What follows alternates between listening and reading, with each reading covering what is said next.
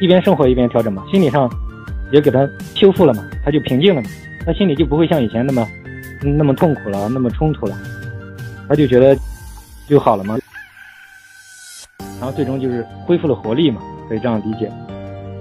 呃，时间有限嘛，我只能讲个大概。演员你自己看吧，如果自己能解决更好，解决不了，像你可以去找一些专家，最好这样系统的调整一下，这样可以好。为什么呢？因为像有一个顾客，他讲的很，我觉得我很认同。他说，他一开始他觉得自己很聪明嘛，他觉得靠自救嘛。那后来因为他浪费了十几年嘛，因为这个毛病必定不是那么容易的嘛。而找个专家，其实几个月也就好了，半年也就没问题。好了之后可以赚更多的钱嘛。像自己浪费十几年，其实浪费的钱、浪费的青春，其实这已经不是钱衡量。这有什么意义呢？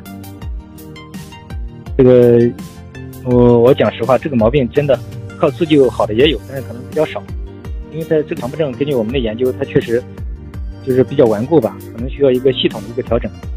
就是这个社会肯定要借助外力嘛，这个专业分工嘛。假如能够借助于外力，我认为是应该可以好，所以不用悲观嘛。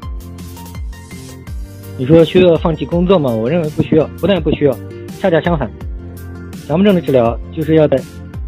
我形容就是在要在水中学会游泳。这几年有很多顾客，他们不懂，他就问我，他说：“郑老师，他说我想把我的工作学习放弃，我想专门跑到上海来，专门跟着你后边住院治疗。”他就认为这样一心一意治疗可能效果更好。其实我告诉你，这是一个最大的误区。我告诉你，这样好的最慢。为什么呢？所有的强迫症一定要一边生活一边调整，这样最快。为什么呢？就像学游泳一样。如果你脱离了真实的生活环境，你只是在岸上来给我跑到上海来给我探讨这个游泳理论，那个怎么能好呢？你理解我的意思吧？所以你必须下水。所谓下水，就是一边生活一边调整，又不能脱离真实的生活环境。所有的康复都是不能逃避，在正常的工作、生活、学习当中，一边生活一边调整，这样效果最快。我这样讲你能理解吗，圆圆？对，所以这是我发明的一，因为我这边咨询的有。不光中国的，还有国外的一些留学生嘛，就是全国各地的都有，就是通过一对一的调整，就是我是鼓励他们天南地北的，就是不要来上海，就是最好的就是一边生活一边调整，就通过电话足够了。为什么呢？因为你就当面来咨询，我也是用语言告诉你怎么做，一步步的告诉你怎么解决，回去你还是要在生活当中运用嘛，对吧？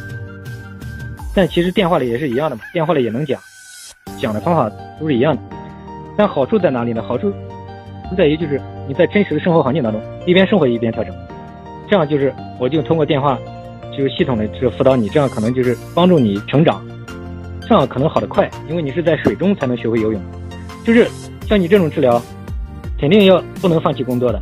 有学生我要鼓励他要去上学，没工作要去工作，对吧？就是正常的工作、生活、学习，一边生活一边调整，一边调整，反反复复的让你成长，让你适应了这种生活。在这种工作环境当中，你获得了成长，获得了解脱，这样你就变成正常人了呀，你就跟普通人一样了，这样才能叫康复啊！要不然你脱离了这个生活环境，你跑到上海来找我治疗，那有什么用啊？就像在岸上学游泳，你跳到水里去，回到环境当中，你还是怕呀。所以哪里跌倒哪里爬起来，理解我的意思吧？这个逃避是好不了的，专门用来治病，这样效果也慢。就是即使来上海找我的，包括上海本地人。他们见面比较方便，到我机构来，我跟他聊，聊好了之后，还是要让他回去，还是要一边生活一边调整。所以我们上海本地的很多人也不过来，也都是电话就可以。